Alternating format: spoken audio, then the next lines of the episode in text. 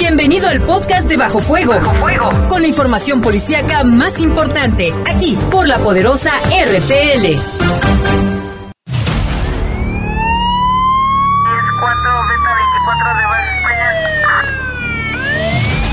Los servicios informativos de la poderosa RPL presentan el noticiario policiaco de mayor audiencia en la región. Bajo fuego. Notas, comentarios y más. Jaime Ramírez, Lupita Tilano, Iván Rivera y Lalo Tapia. Trabajamos en conjunto para mantenerte informado de los sucesos más importantes ocurridos al momento. Ocurridos al momento. En Bajo Fuego, tu opinión es importante. Comunícate al 477-718-7995 y 96. WhatsApp 477-147-1100. En Bajo Fuego, esta es la información.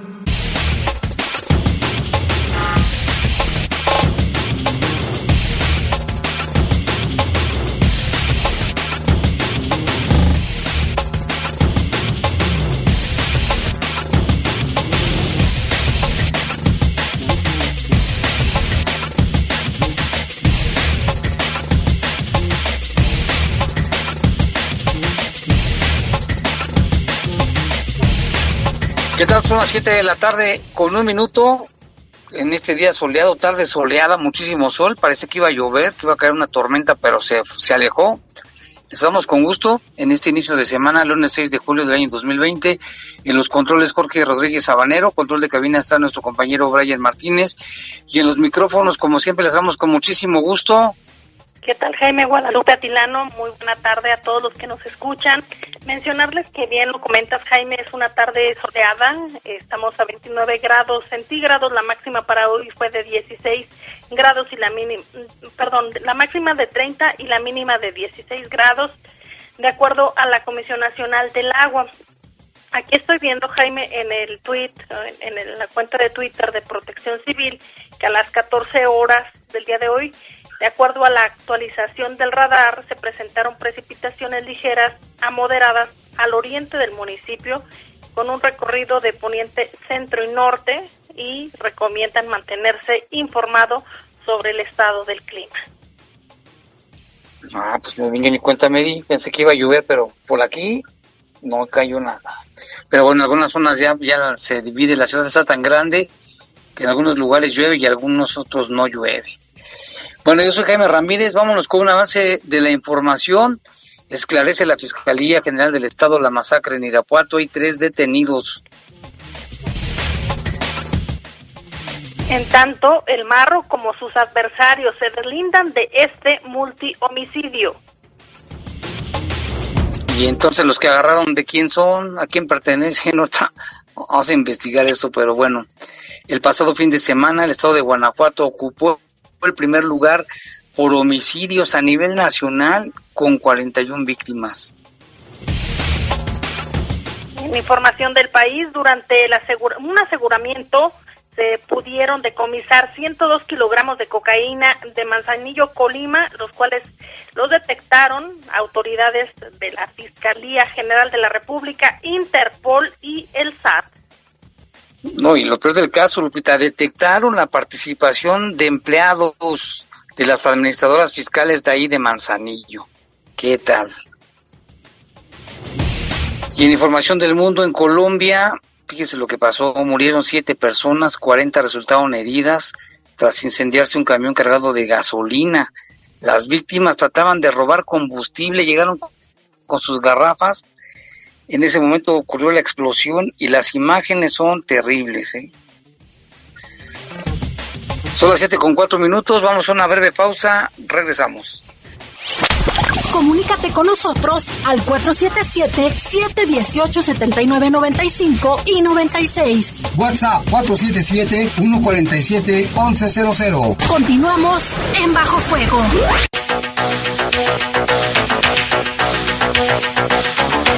Siete con seis ya, rápidamente que se va el tiempo, nos con información del país, la Fiscalía General de la República detectó un nuevo modo para el tráfico de drogas con la participación de empleados de administradoras fiscales en el puerto de Manzanillo, Colima. Esto permitió el aseguramiento de un cargamento de 102 kilogramos de cocaína. El organismo autónomo informó que los dos empleados de la empresa detenidos fueron asegurados en el interior de uno de los patios fiscales, a donde ingresaron violando sus horarios de trabajo. De acuerdo con la información del gabinete recopilada por la Fiscalía General de la República, en un buque con bandera de Dinamarca se detectó un contenedor en donde se localizaron dos costales de rafia de color negro con franjas rojas que no correspondían con la carga de chatarra de cobre que transportaba. El buque danés zarpó de Ecuador, realizó una escala en Panamá y tras otra parada en Manzanillo, retomaría su ruta con destino al puerto de Yokohama, en Japón. El plan de los dos detenidos era que minutos después de zarpar de Manzanillo, se arrojarían al mar dando un salto de 27 metros desde la cubierta del barco, junto con los costales de la droga y que serían rescatados por operadores de lanchas rápidas debido a que llevaban consigo equipos de localización GPS.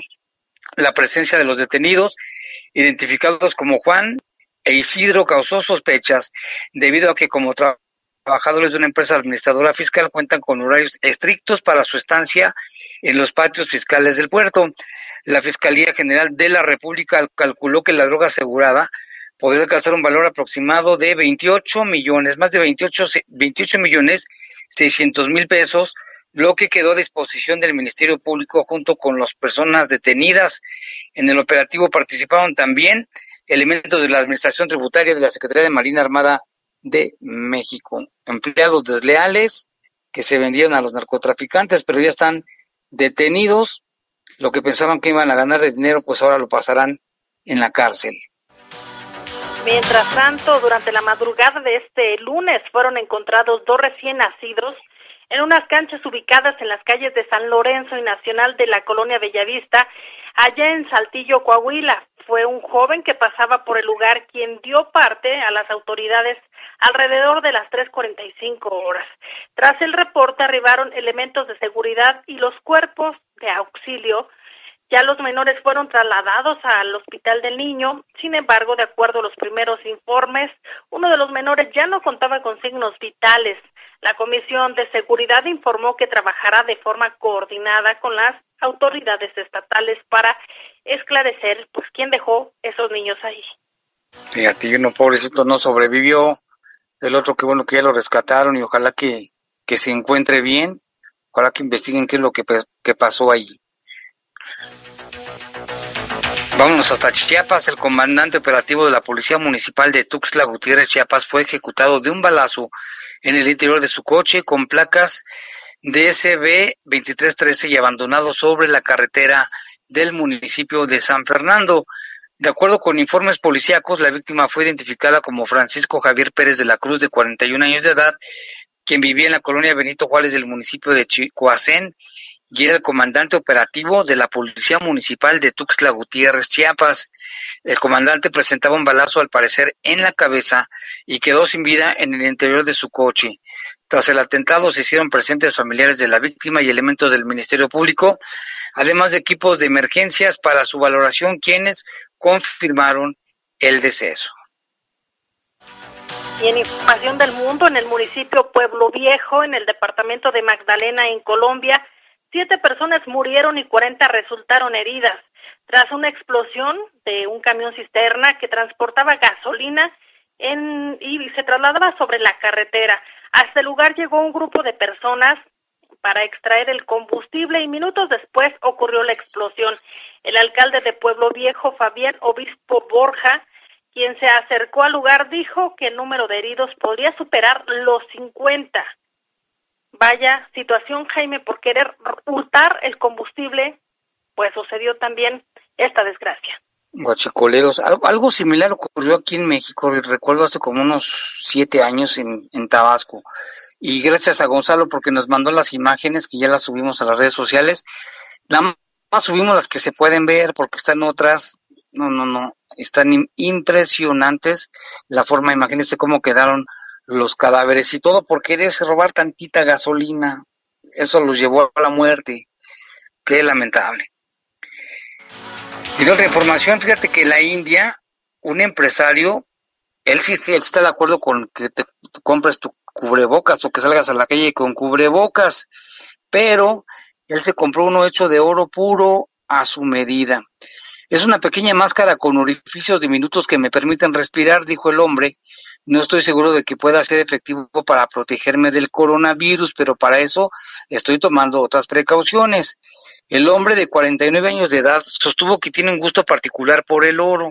¿Quién como él, verdad? Además del tapabocas, cuando sale a la calle también porta brazaletes y anillos adornados con metal precioso. Tiene una empresa dedicada a la construcción de cobertizos industriales y suficiente dinero para invertir en un elemento de protección personal que le costó 289 mil rupias, es decir, 14 millones de pesos colombianos. ¿Cuántos en pesos mexicanos? A ver si algún amigo colombiano nos dice cuánto equivalen 14 millones de pesos colombianos. Es lo que vale ese tapabocas, aunque para algunas personas este puede ser un lujo innecesario, este empresario lo porta orgulloso siempre que está fuera de su casa. Dijo que además iba a mandar a hacer otros cuatro para su familia. Imagínate, Lupita, que anduviéramos con el cubrebocas de oro aquí, ya no lo habían robado, pero de volar. No creo, Jaime, aquí hasta en, no solo en Guanajuato, sino en México, hasta por 20 pesos te andan matando. Imagínate, imagínate aquí el, el este señor, no, no, que no hubiera, no duraría nada. Y tenemos más información que ojalá, Jaime, ojalá ya llegue esta esperanza tan deseada como es un medicamento o una vacuna contra el COVID-19. Fíjate que allá en Washington una compañía farmacéutica anunció que ya está entrando en la última fase de los ensayos clínicos en humanos para la investigación que realiza para obtener un fármaco que trate o prevenga el COVID-19. El medicamento llamado Regen-COV2 es una combinación de anticuerpos que bloquean la proteína de punta que usa el coronavirus para invadir las células humanas. La compañía está llegando a la fase 3 de ensayo, la última para, para terminar si su medicamento puede prevenir infecciones entre personas recientemente expuestas al virus, por ejemplo, a través de una persona a otra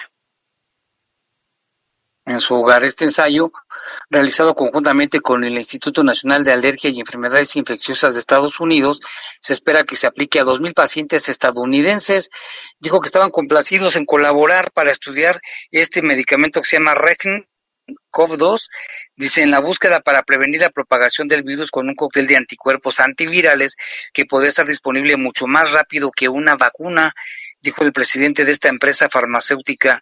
De la misma manera, anunció que se estaba llegando a la última fase para determinar la capacidad del cóctel de medicamentos para el tratamiento de pacientes con COVID-19 hospitalizados y no hospitalizados. Esto involucra a 1.850 pacientes hospitalizados y a 1.050 no hospitalizados en Estados Unidos, Brasil, México y Chile, cuyos datos preliminares se esperan para finales de este verano. Los científicos evaluaron miles de anticuerpos cosechados de ratones genéticamente modificados y de humanos, identificando los dos más potentes contra el virus SARS-CoV-2 que no competían entre sí. La compañía utilizó una estrategia de anticuerpos múltiples para disminuir las posibilidades de que el virus mute para evadir la acción del bloqueo de un anticuerpo. El año pasado, un cóctel de triple anticuerpo desarrollado por esta empresa demostró ser muy efectivo contra el virus del ébola y las esperanzas dicen que sí puede ser posible y que surja antes que la vacuna. Pues ojalá, Lupita, pon chonguitos para que esto sí sea pronto. Ojalá que sí, Jaime, porque mientras tanto el COVID-19, el SARS-CoV-2, sigue matando a muchísimas personas. Este pasado fin de semana fue fatídico aquí en el estado de Guanajuato, también en México, con los casos acumulados tanto positivos como las, los fallecimientos. Tan solo el sábado, aquí Jaime, 38 personas fallecidas. Sí, fue el, ya ves cómo estaba el Seguro Social con los cadáveres ahí, y después ya el Seguro Social dijo que sí, admitió que había habido una saturación precisamente por el número de contagios y de fallecimientos ese día, pero pues no entendemos, mucha gente sigue sin tomar medidas preventivas. Y fíjate que lamentablemente una persona muy cercana, Jaime, a nuestra familia, pues falleció debido al COVID-19 y, y fue, fíjate, fue muy rápido porque yo creo que prácticamente estuvo entre 8 y 10 días hospitalizado lo intubaron y ya. Haz de cuenta que dijeron, ahorita lo van a intubar y ya dentro de unas horas ya dieron el aviso que había fallecido. Y pues lamentablemente forma parte de las estadísticas, Jaime, de fallecimientos por COVID-19. Y cada vez tiene unos conocidos más cercanos de que están infectados, ¿eh? Hay que tener mucho cuidado. Ojalá que pronto salga este Ojalá que le gane la vacuna este medicamento. Vamos a una pausa, Lupita. Regresamos con más aquí en Bajo Fuego. Comunícate con nosotros al 477-718-7995 y 96. WhatsApp 477-147-1100. Continuamos en Bajo Fuego.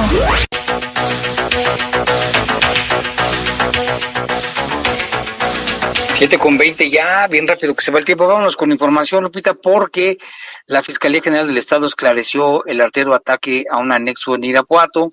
Hay tres detenidos.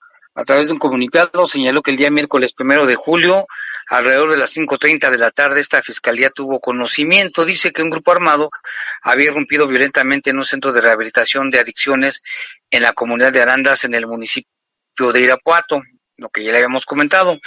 Ahí dice el comunicado, con armas de fuego de grueso calibre privaron de la vida y lesionaron a los internos del lugar. De inmediato, la Fiscalía del Estado, su agencia de investigación criminal, desplegaron un operativo de investigación y en las inmediaciones. Ese día, primero de julio, siendo aproximadamente las cinco de la tarde, media hora antes de que les hayan reportado, las víctimas se encontraban en el centro de rehabilitación, el cual consta de dos plantas. La primera, la planta baja, destinada para mujeres, y la planta alta para los hombres, lugar al que ingresaron al menos tres hombres, llevando consigo armas largas y cortas. Inicialmente amagaron con esas armas a las personas que se encontraban en la planta baja, para que ya sin resistencia irrumpieran en la planta alta donde se encontraban concentrados los hombres. Ahí forzaron la puerta ingresaron al salón para amagar con armas de fuego a todos los internos que en ese momento ahí se encontraban. Les ordenaron recostarse boca abajo. En ese momento los responsables les comenzaron a disparar y les preguntaron que si conocían a una determinada persona y al recibir la respuesta negativa comenzaron a disparar en contra de todas las personas que se encontraban en la segunda planta, causándoles lesiones mortales. En la segunda planta, 21 personas perdieron la vida y lesionaron de gravedad a varios más, para después bajarse y disparar contra otros tres hombres que estaban en la planta baja, quienes perdieron la vida ahí mismo. Enseguida, los agresores se retiraron. Posteriormente perdieron la vida otros tres, más al recibir atención médica y ocho personas más resultaron heridas. Tras la identificación de los tres sujetos, ahora se sabe que uno de ellos contaba con detenciones previas. Los imputados se encuentran sujetos a otras investigaciones, producto de detenciones de la propia Agencia de Investigación Criminal, realizadas por hechos diversos en días posteriores a la comisión de los homicidios en el centro de rehabilitación y una vez que sus situaciones fueron queden resueltas, se podrán ejecutar los mandamientos de aprehensión por ese violento crimen donde 27 personas perdieron la vida y ocho más quedaron lesionadas y afectando en general la vida pública del Estado. Existen datos fundados que nos permiten suponer que las tres personas imputadas pertenecen además a un grupo criminal que opera en la zona Laja Bajío, me imagino que es la del Marro, ¿no? Porque es la zona de Celaya, los apaseos, lo cual será compartido con las autoridades federales en la materia. Pues ya lo resolvieron rápido, Lupita, qué bueno. Sus investigaciones dieron resultado. Ahora mucha gente nos dice, ojalá que no sean chivos expiatorios, que sí sean los efectivos. Y ahorita vamos a saber por qué. Tú también tienes más información, Lupita.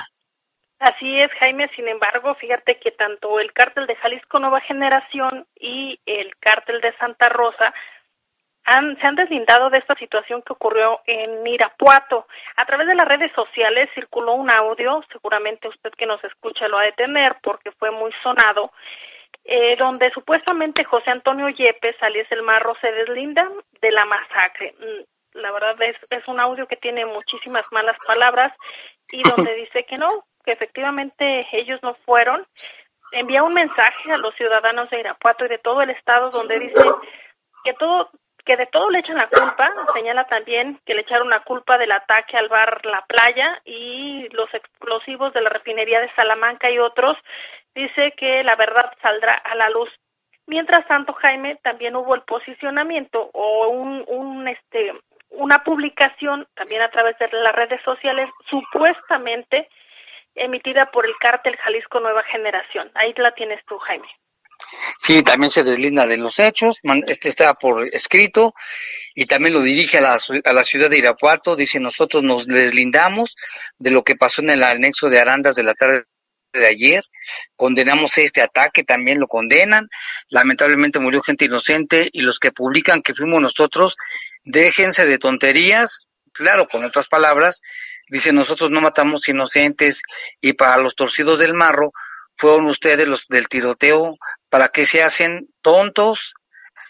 Tlacuaches, pero eso sí, esto no, no se va a quedar así, para los torcidos del marro y no solo en Irapuato, en todo Guanajuato, chapulines, halcones tiradores de jale azul, gatilleros en negocios, funcionarios, junto con las fuerzas de seguridad que te apoyan, serán eliminados, son una, amenaza fuerte, es lo que supuestamente escribieron estos integrantes de este cártel. Y mire, durante pues a ver qué resulta, ¿no? Mande, Jaime. A ver qué resulta después de la investigación, si, realmente sí son o no son, o de qué bando son, en fin. Y también, Jaime, durante el fin de semana fueron asesinados en el país 269 personas, de las cuales eh, 102 102 casos ocurrieron el domingo 5 de julio. Esto lo reveló el informe Víctimas reportadas por delito de homicidio Fiscalías estatales y dependencias federales elaborado por el secretario del Secretariado Ejecutivo del Sistema Nacional de Seguridad Pública. En el informe, Jaime, eh, en este informe diario se indicó que el viernes 3 del mes fueron asesinadas 98 personas y el sábado 4 fueron 69 por homicidio doloso. La Secretaría de Seguridad Ciudadana registra reducción de tres homicidios en promedio mensual. Entre el viernes 3 y el domingo 5, Guanajuato nuevamente fue la, entidad con más víctimas del delito, sobre todo de homicidio doloso, con 41 casos, Jaime, 18 el viernes, 10 el sábado y 13 el domingo. Le sigue el Estado de México con seis personas asesinadas el viernes 10. Eh, ¿qué otra? Ah, sí, dice seis personas asesinadas el viernes, 10 el sábado y 12 el domingo 5 de julio, para un total de 28 casos. En tanto, el estado de Michoacán, ahí fueron asesinadas 11, 6 y 9 víctimas entre el viernes 3 y el domingo 5 del presente mes respectivamente y en Jalisco fueron 20 víctimas, dos el viernes, nueve el sábado y otras nueve el domingo. En tanto, por primera vez en años fue un fin de semana sin homicidios en Quintana Roo, concretamente el jueves, viernes y sábado, además del domingo desde hace tres años. En la estadística destaca el caso de Tamaulipas con 15 personas asesinadas el viernes 3 de julio y el resto el fin de semana pues no se reportaron casos. Hasta el domingo el país en el país se han registrado 429 homicidios para un promedio diario Jaime de 85.8 víctimas cuando en junio el promedio diario era de 80.4 casos. Y eso que estamos apenas en los primeros días de julio, ¿eh? la situación muy lamentable. Y otra información también, el alcalde de León, Héctor López Santillana, dijo que el 98% de los homicidios dolosos corresponden al crimen organizado. De esto nos informa Jorge Camarillo. El alcalde Héctor López Santillana dijo que los homicidios dolosos en la ciudad, el 98% corresponden al crimen organizado. Esto durante una videoconferencia que sostuvo con la organización Alcaldes de México. En el caso de León son los homicidios dolosos. Vale la pena mencionar que estos homicidios dolosos, desafortunadamente, en el 98%, así con esa precisión, 98% son ejecuciones directas del, narcotráfico, de la delincuencia. Correcto, es solamente 98%, el otro 2% está entre riñas y entre eh, lamentablemente un caso de una persona fallecida en un intento de robo. El edilio Ness adjudicó estos crímenes al control que buscan tener los grupos delincuenciales por el territorio del narcotráfico. López Santillana destacó que afortunadamente desde hace prácticamente un mes, la renovación de los mandos de la Guardia Nacional en el estado les ha permitido tener una excelente coordinación en la ciudad. Expresó que están colaborando con la Fiscalía Estatal y Federal. Informó para el Poder de las Noticias Jorge Camarillo.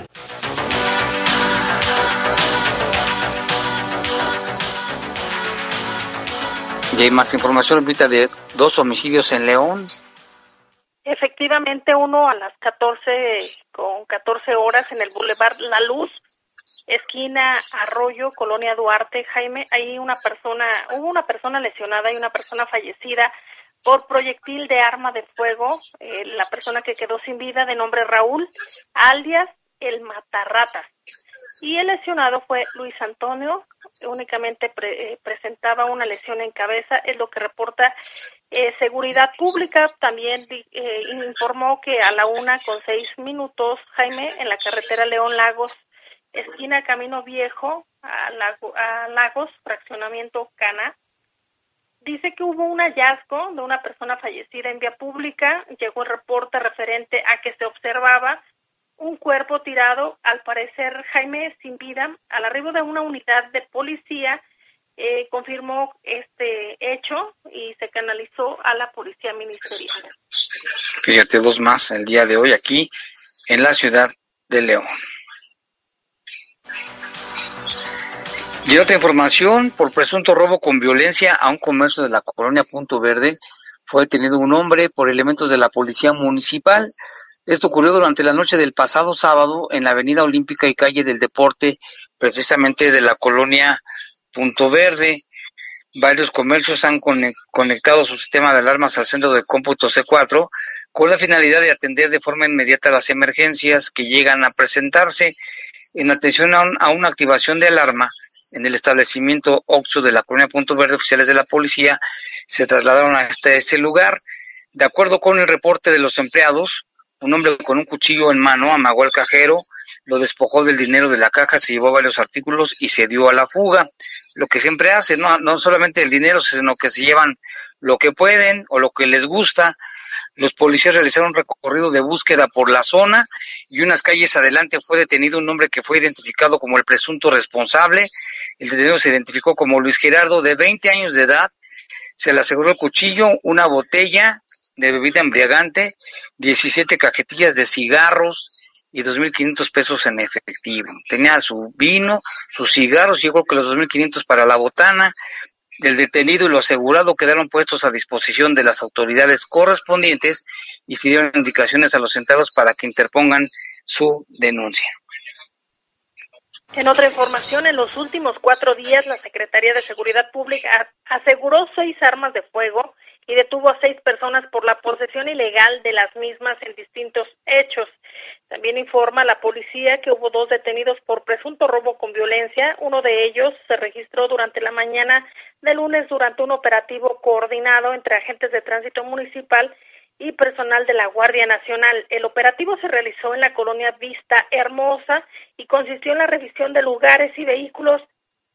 Jaime, perdón, eh, mm, consistió en la revisión de lugares y vehículos abandonados, así como la supervisión del, del reglamento de policía y tránsito que efectivamente se estuviera cumpliendo.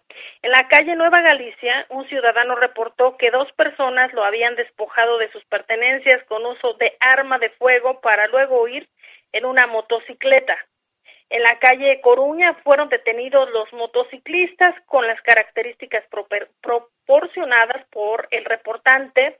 Al revisar a esta persona se le encontró una cartera, un celular y un arma de fuego calibre 22.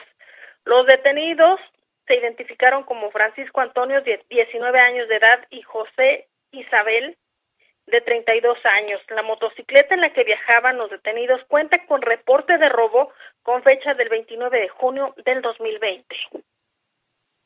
Pues qué tal estas buenas acciones.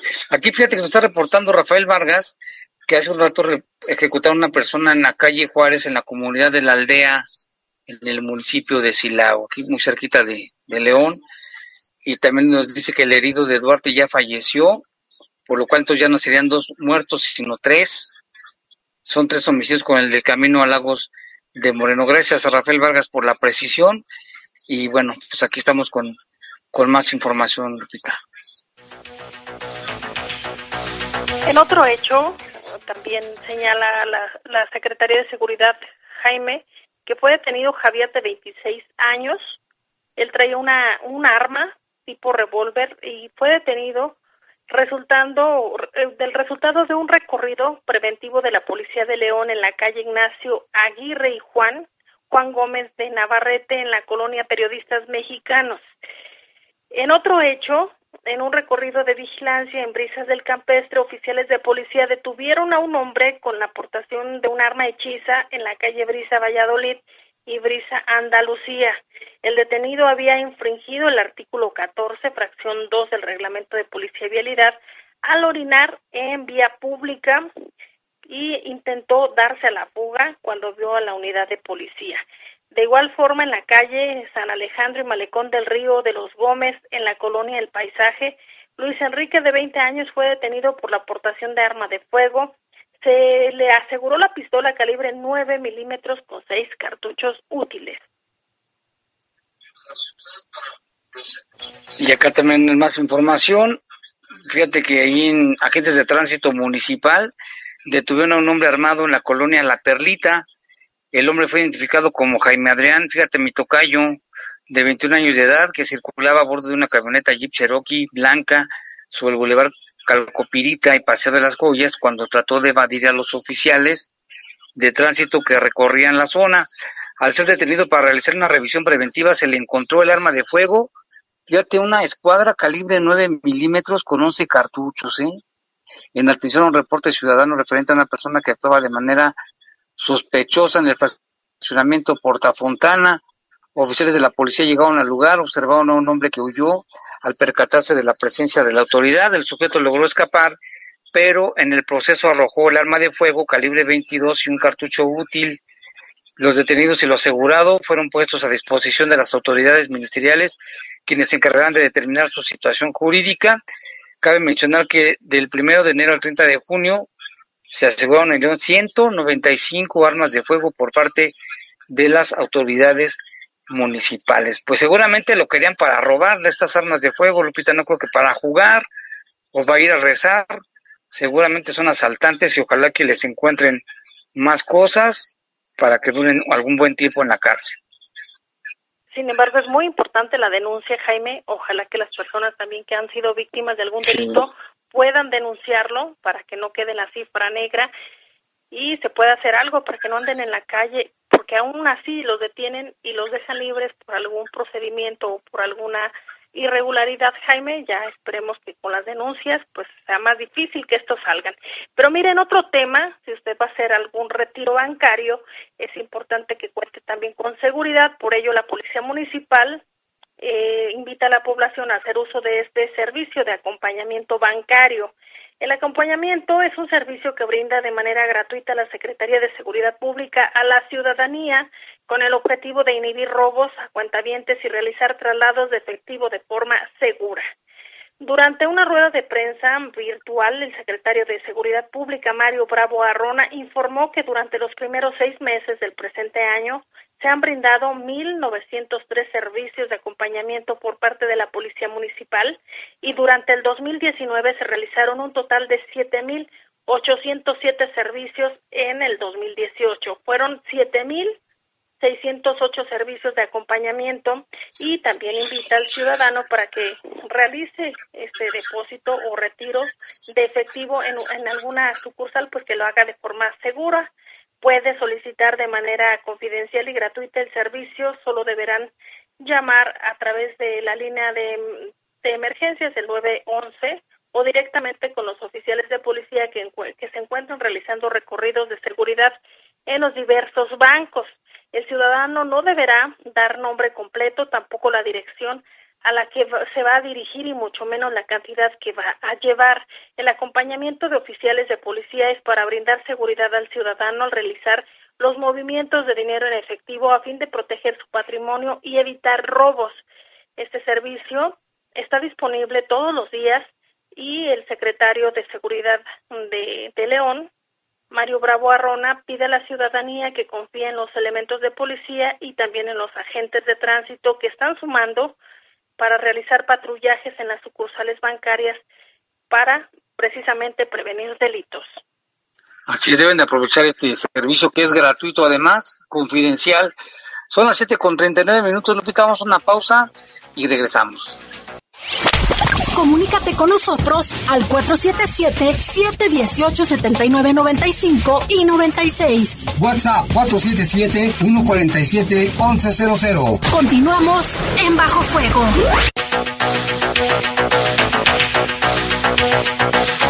7 con 42, seguimos aquí en Bajo Fuego y tenemos una entrevista con la directora del Instituto Municipal de las Mujeres, Mónica Maciel, quien habla de todos los servicios, atenciones que ha brindado precisamente durante la pandemia. Vamos a escuchar. Y bueno, saludamos con mucho gusto aquí en la línea telefónica a Mónica Maciel, ella es directora del Instituto Municipal de las Mujeres y saludamos con mucho gusto en este espacio. ¿Qué tal, directora? ¿Cómo está? Hola, ¿qué tal, Jaime? Oye, pues platícanos de estos programas de violencia feminicida, ¿cómo han estado trabajando en estas circunstancias, en estas situaciones en las que nos hemos visto por el coronavirus, estas situaciones que no habíamos tenido? Mira, Jaime, pues nosotras desde el Instituto Municipal de las Mujeres continuamos trabajando eh, sobre todo en esta actividad esencial que es la atención y eh, pues obviamente también priorizando la protección y la seguridad eh, para las mujeres que son víctimas de violencia en el tema que hoy nos ocupa pues precisamente para las mujeres víctimas de violencia feminicida. Sin duda alguna eh, estas dos acciones son primordiales para la salvaguarda e integridad de la vida de todas las mujeres. Entonces en ese sentido em, es que durante el periodo de contingencia a través de este programa hemos eh, continuado con las atenciones psicológicas, jurídicas, eh, hemos continuado con los seguimientos y con los acompañamientos, ya que este programa se estructura a partir de equipos eh, multidisciplinarios, equipos de trabajo social, equipos jurídicos y equipos psicológicos. Entonces, hemos, hemos continuado con estas atenciones, con estos seguimientos, con estos acompañamientos, solamente por mencionarte algunos datitos. Eh, han sido aproximadamente del, de lo que te menciono del mes de abril a aproximadamente el 28 de junio 552 atenciones entre psicológicas y jurídicas y de esas hemos brindado 828 seguimientos a los casos y aproximadamente eh, 69 acompañamientos. Entonces, eh, todas estas situaciones, bueno, pues nos llevan también a seguir a realizando un trabajo colaborativo un trabajo donde eh, se pueda em, otorgar ¿no? en este tema eh, seguridad, espacios seguros para las mujeres, para sus hijas y sus hijos, eh, el tema de acceso a la justicia de las mujeres víctimas de violencia y directamente, bueno, la colaboración o el acompañamiento en los casos de denuncia a la unidad de atención integral a las mujeres. si bien es cierto, em, cuando hablamos de violencia de violencia en general, bueno, sabemos que es un delito, ¿no? Y que eh, pues la violencia atenta contra todos los derechos humanos. En este sentido, el extremo de la violencia eh, hablamos que es la violencia feminicida, ¿no? Donde eh, se pone en riesgo la vida de las mujeres, donde se atenta directamente contra la vida de las mujeres y las niñas. También eh, justamente es importante seguir hablando del tema y visibilizándolo, es decir, qué es la violencia feminicida, en qué se traduce la violencia feminicida, por ejemplo, cuáles son las herramientas jurídicas que tenemos cuando somos víctimas, en lo que implica en el tema de la denuncia, eh, en lo que implica también a las órdenes de protección a las cuales tenemos derecho también eh, eh, las víctimas, ¿no? Y a seguir hablando en general de los derechos humanos de las mujeres. Entonces, en ese sentido, bueno, lo que hemos llevado a cabo y continuamos, digamos que con esta actividad, es con, con el espacio virtual a través de, la participación de personas, eh, en concreto de grupos de mujeres, por vía WhatsApp, donde justamente platicamos en talleres y sesiones de estos temas, ¿no? Que te comentaba, órdenes de protección, cuáles son las herramientas jurídicas, eh, haciendo énfasis también en las modalidades de la violencia, eh, las órdenes de protección que ya creo que ya te mencioné, derechos humanos de las mujeres, la importancia de continuar hablando de la sororidad, porque sin duda alguna estos eh, talleres virtuales que brindamos pues también son un ejercicio de sororidad entre las mujeres, que precisamente creo que el que las mujeres puedan tener más información les permite ir tomando eh, decisiones más autónomas en su vida, sobre todo eh, cuando están siendo víctimas de violencia, ¿no? Por ejemplo, lo que implica una denuncia, cuáles son los derechos que ellas tienen, a dónde poder acudir, ¿no? El tema también del acompañamiento que nosotras les podemos brindar a los casos, eh, si están en una situación eh, donde eh, esté en riesgo la vida, la seguridad, que sepan que también tienen derecho a estar en espacios seguros. Y por eso es muy importante continuar trabajando con las mujeres de las colonias. Hasta ahora, déjame mencionarte que hemos, eh, hemos llevado a cabo estos eh, grupos virtuales, más de 35 grupos virtuales por, por WhatsApp en colonia, con mujeres de colonias como Las Ilamas, eh, Los Castillos, León II, eh, Jardines de Jerez, eh, Fuentes del Valle, entre otras colonias, que eh, son mujeres que se han unido justo a estos, a estos grupos de WhatsApp donde eh, además de informar, pues bueno, también se comparten eh, puntos de vista, ¿no? Y se comparten eh, situaciones que se pueden eh, estar generando en ese momento y que por eso te comentaba es un ejercicio también de sororidad, de poder seguir acompañándonos entre todas las mujeres y, eh, y bueno, en este sentido lo que hacemos en, en el programa que son estas estas acciones que te mencionaba al inicio,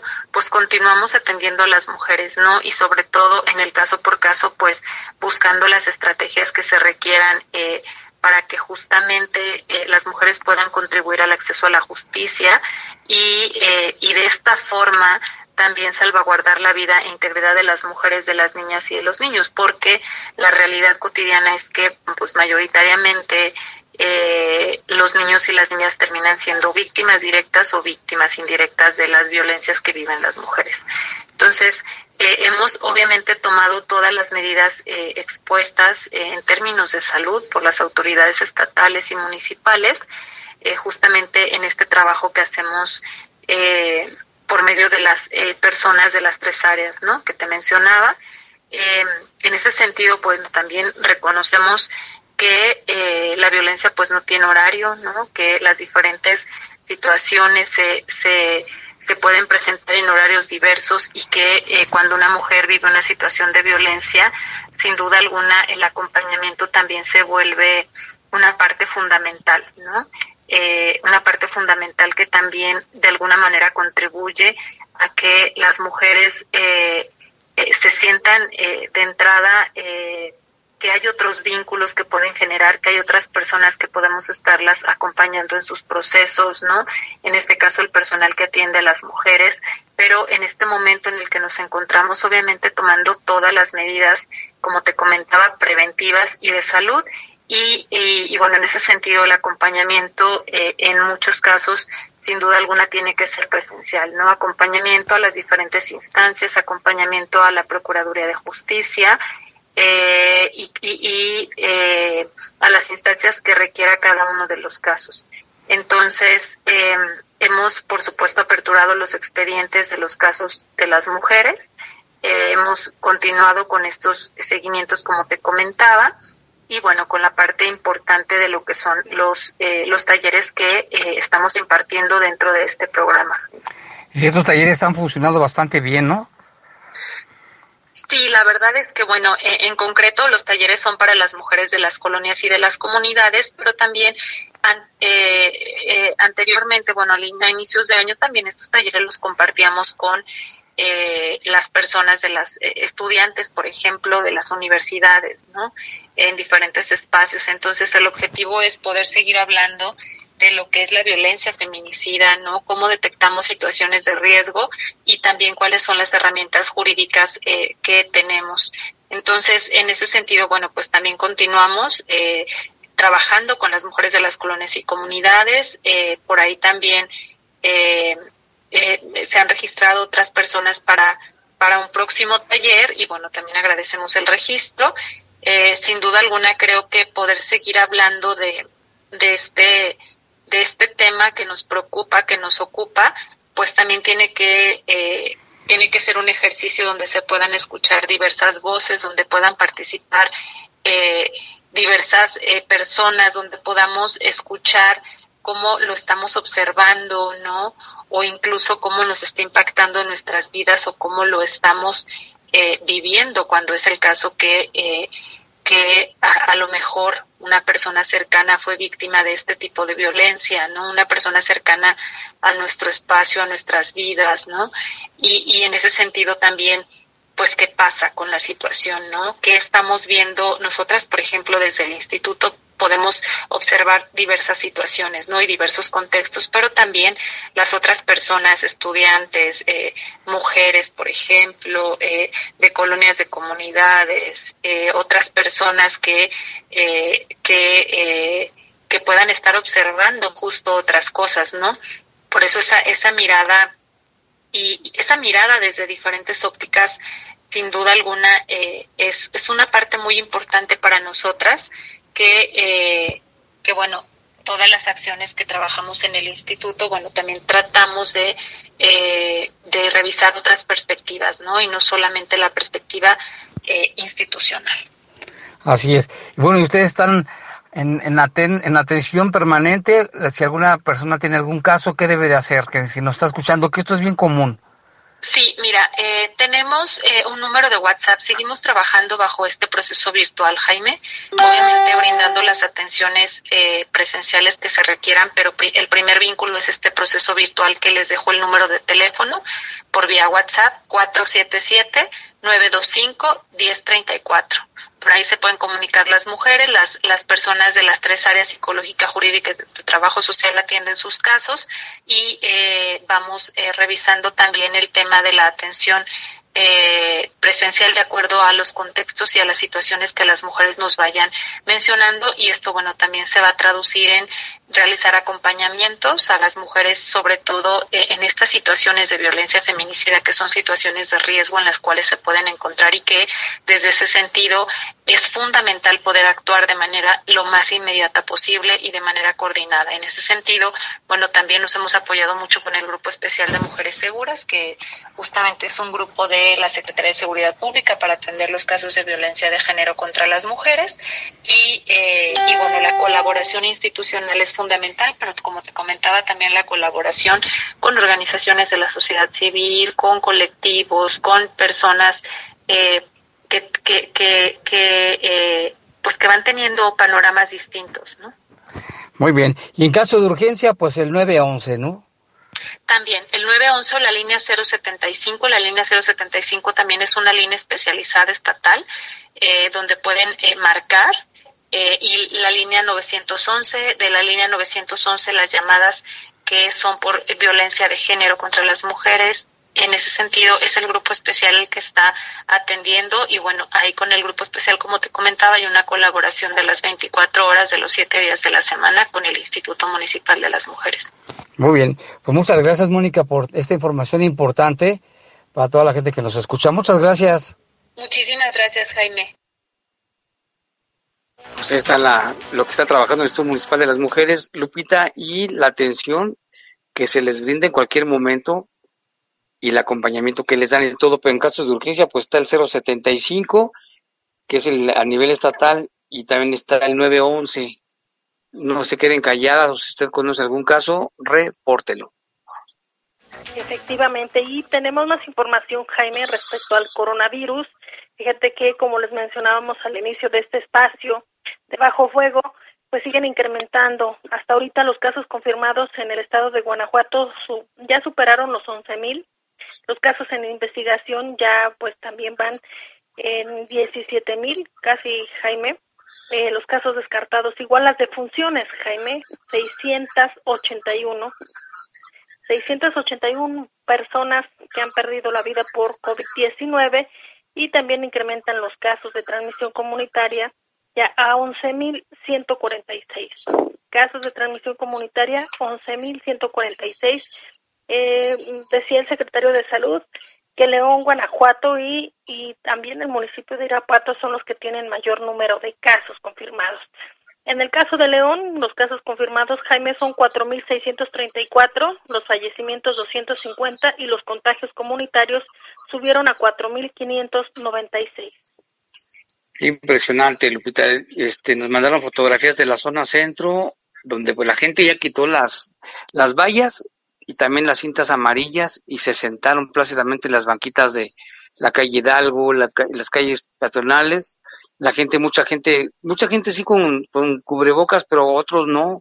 Creo que la mayoría todavía no hace conciencia de esto. Hoy, Jaime, que llevé a revisión a mi madre al hospital, escuché una que la guardia le, dijo a una señora que por favor se pusiera el, el, cubrebocas porque era obligatorio y era importante por su salud. Le dijo, no, no me lo pongo ni me lo quiero poner porque me da calor. Así le dijo Jaime. Qué, barbar, qué barbaridad. Mientras, fíjate, a nivel nacional ya son más de 31.190 son más de 31.119 fallecidos por COVID-19. México en las últimas 24 horas registró 4.902 casos nuevos de COVID-19 y 480 muertes. Con el número que ya te mencionaba, Jaime, superamos los 31.000 eh, fallecimientos en nuestro país. Es muy lamentable. Y precisamente también un trabajador de Profeco dio positivo ya tomamos las medidas pertinentes. De esto nos informa Jorge Camarillo.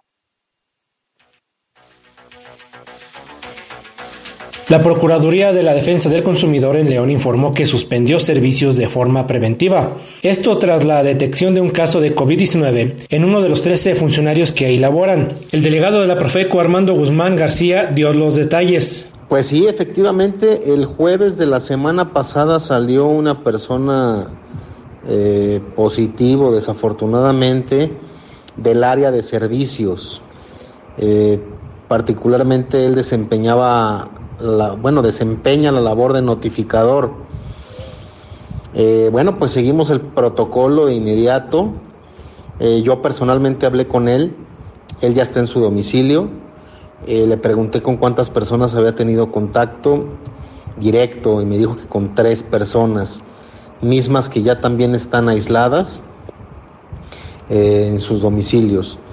Eh, previendo todavía un mayor seguridad, Jorge, lo que la decisión que tomé fue como forma parte del área de servicios y en el área de servicios hay, hay 13, 12 agentes más. Mandé a toda la gente a sus domicilios por lo menos durante 14 días.